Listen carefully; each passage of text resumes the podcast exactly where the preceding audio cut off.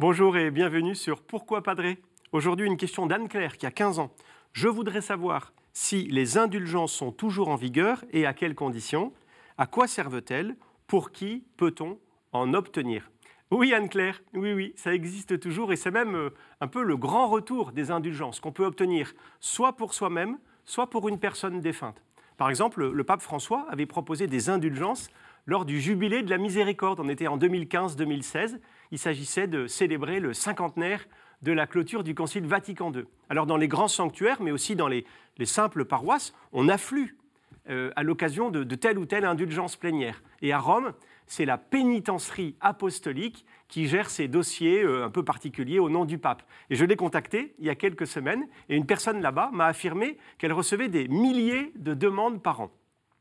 Maintenant, c'est vrai que la doctrine des indulgences reste assez obscure. Et puis l'histoire de l'Église a même connu des, abus allant jusqu'à la simonie, c'est-à-dire, et c'est scandaleux d'ailleurs, hein, qu'on a vendu des indulgences. Alors de quoi s'agit-il?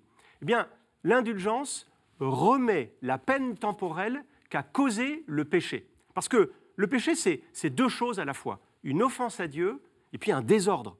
Alors l'offense à Dieu est pardonnée par le regret et puis le sacrement de réconciliation, la confession, mais une fois qu'on a reçu le pardon, le désordre est toujours là. Il faut réparer. Un peu comme si on regrettait d'avoir cassé quelque chose. C'est bien de demander pardon, mais ensuite, bah, il faut réparer. Eh bien, cette réparation, c'est à nous. C'est à nous de l'accomplir. Et puis, l'Église peut nous y aider, à condition, bien sûr, que le pardon ait été obtenu. Alors, pour cela, eh bien, l'Église puise dans le, le trésor des indulgences dont elle a la clé. Et c'est le pape qui en est l'administrateur dans l'esprit de la phrase du Christ à Saint Pierre lorsqu'il lui a dit Tout ce que tu délieras sur la terre sera délié dans les cieux.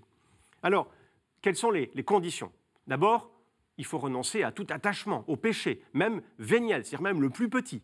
Puis ensuite, se confesser dans, dans, un délai raisonnable. On pense que dans les jours qui précèdent ou qui suivent la démarche d'indulgence, mais c'est bien. Puis ensuite, il faut recevoir également l'Eucharistie, prier aux intentions du pape, par exemple réciter le credo, un Notre Père, un Je vous salue Marie. Et puis enfin, il faut évidemment faire la démarche de l'indulgence. Par exemple, se rendre dans le lieu qui bénéficie de l'indulgence, réciter la prière prévue ou alors effectuer la démarche proposée. Lors du, jubilé de la miséricorde du pape François, dont j'ai parlé à l'instant, il fallait par exemple franchir l'une des, portes saintes. Voilà, Anne-Claire, vous savez tout.